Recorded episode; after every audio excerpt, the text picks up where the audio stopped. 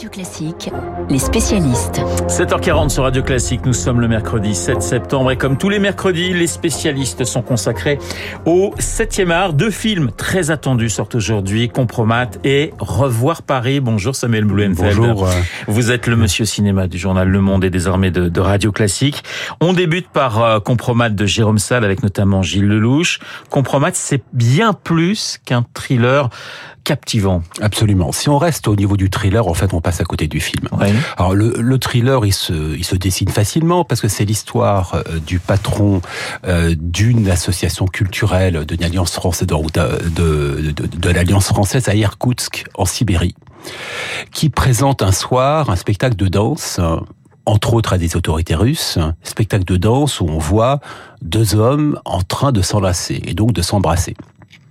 Et c'est un spectacle qui a l'heure de déplaire aux autorités russes. Et le patron de cette alliance française, qui est incarné par Gilles Lelouch, se retrouve en fait dans un complot kafkaïen où il se retrouve en prison car accusé de regarder des images pédophiles sur son ordinateur. Alors quand on a dit ça, en fait, on n'a rien dit. On reste justement sur le simple argument du thriller.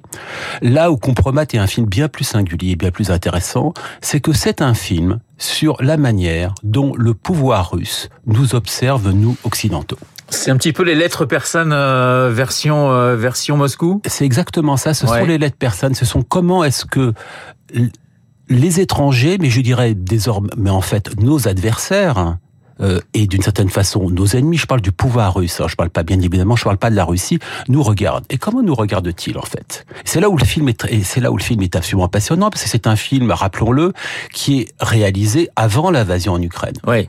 En fait, il est réalisé d'ailleurs durant le durant le confinement. C'est un hasard, hein, enfin un hasard malheureux pour l'équipe pour, pour l'équipe du film. Donc on va dire c'est avant que la Russie et l'Ukraine s'imposent au centre de l'échiquier géopolitique actuel. Et donc la manière dont le pouvoir russe nous regarde, c'est comme des dégénérés. Euh, comme justement comme des dégénérés, à l'image de, de, la manière dont ils regardent ce spectacle de danse. Justement, euh, voilà, nous sommes une, une, société qui tolère l'homosexualité, euh, à la différence de la société russe. Et donc, comme nous sommes des dégénérés, comme nous sommes des faibles, eh bien, nous nous devons être cueillis comme un fruit mûr. Et donc ce, ce fruit mûr, c'est en l'occurrence nous comme civilisation qui doit être à abattre. Alors on a bien compris qu'il y, y, a plus qu'un simple thriller à, à, avec cette lecture du film et avec vous Samuel. Un mot sur euh, Gilles Lelouch, c'est un acteur qui vous surprend? C'est euh, Gilles Lelouch, c'est une proposition très intéressante dans le cinéma français parce qu'elle est assez rare.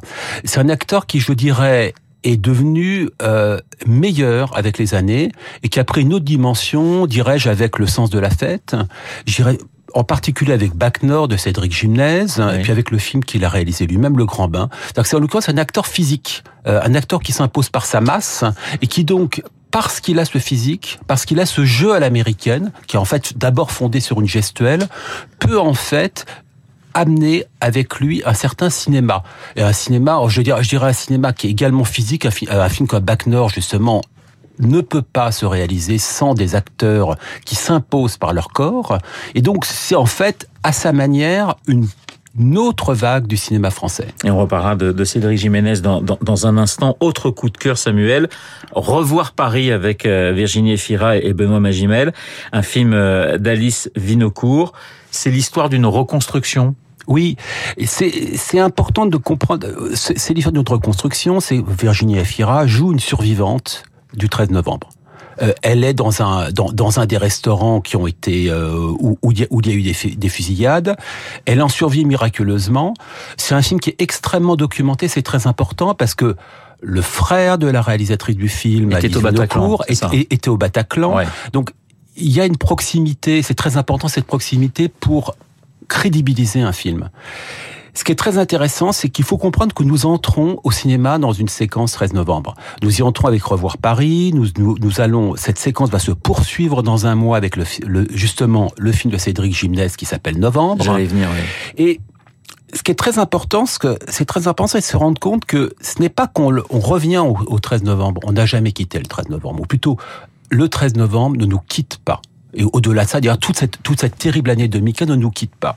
Et donc ce que nous réalisons dans le très bon film d'Alice Vinocourt, c'est que les survivants du 13 novembre sont morts et vivants en même temps. Ils, sont comme détachés de leur corps. Euh, ce sont des gens qui errent à la recherche de personnes qui ont vécu la même tragédie qu'eux, parce que ils ne peuvent justement partager ce drame qu'avec des personnes qui sont passées par cela. Le cinéma fait en, quelque sorte son devoir de mémoire? Euh, C'est plus qu'un devoir de mémoire. Le cinéma nous rappelle que le 13 novembre ne nous quittera jamais. Le film de Cédric Jiménez, lui, sera, qui sortira, donc qui s'appelle Novembre, qui sortira le, 5 octobre prochain. Là, on est sur les, les, victimes qui se reconstruisent. Le film de Jiménez, lui, il sera véritablement sur l'enquête. Vous avez tout à fait raison. C'est l'exact contre-champ. Il est sur l'enquête, c'est véritablement ce qui se passe juste après les attentats, jusqu'à la prise d'assaut de Saint-Denis. Les cinq jours euh, qui nous ont permis d'éviter une nouvelle tragédie. Donc c'est c'est un film qui est lui raconté du point de vue des forces de l'ordre. Samuel, euh, effectivement, vous, dites on ouvre on ouvre une séance. Euh, là, vous, vous citez deux bons films. On, a toujours, on craint toujours le mauvais film, le navet, le, dans, dans, ce type de sujets qui sont des sujets hypersensibles. Ah, vous avez, absolument, euh, c'est tout à fait juste. Nous avons la chance d'avoir deux très bons films sur justement le moment le plus difficile, tragique en France des années 2010. Un mot juste sur le duo euh, Magimel-Efira. Il est efficace, il fonctionne, il euh, il est brillant pour vous? Euh, Il fonctionne très bien. Bon, d'abord, Benoît Magimel est un des meilleurs comédiens français depuis longtemps, donc enfin, il y a, y a, rien de nouveau là-dessus. On va dire, enfin, au sens où euh, le, c'est, c'est, il est tout, il est euh, comme d'habitude remarquable.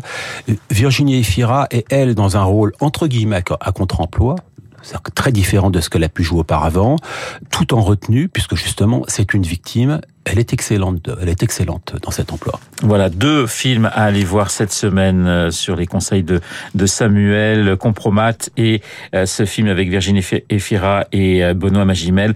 Revoir Paris. Merci Samuel d'avoir été ce matin dans les dans les spécialistes. Samuel Blumenfeld, journaliste cinéma au Monde et sur Radio Classique. Dans un instant, Marc Bourreau et son journal imprévisible, une nouvelle locataire au 10 Downing Street et avant même sa victoire, des petites phrases presque assassines contre les autorités françaises. Marc s'intéresse ce matin eh bien, aux pas toujours très simples entre Paris et Londres. Froggy contre Rosebeef. Avec...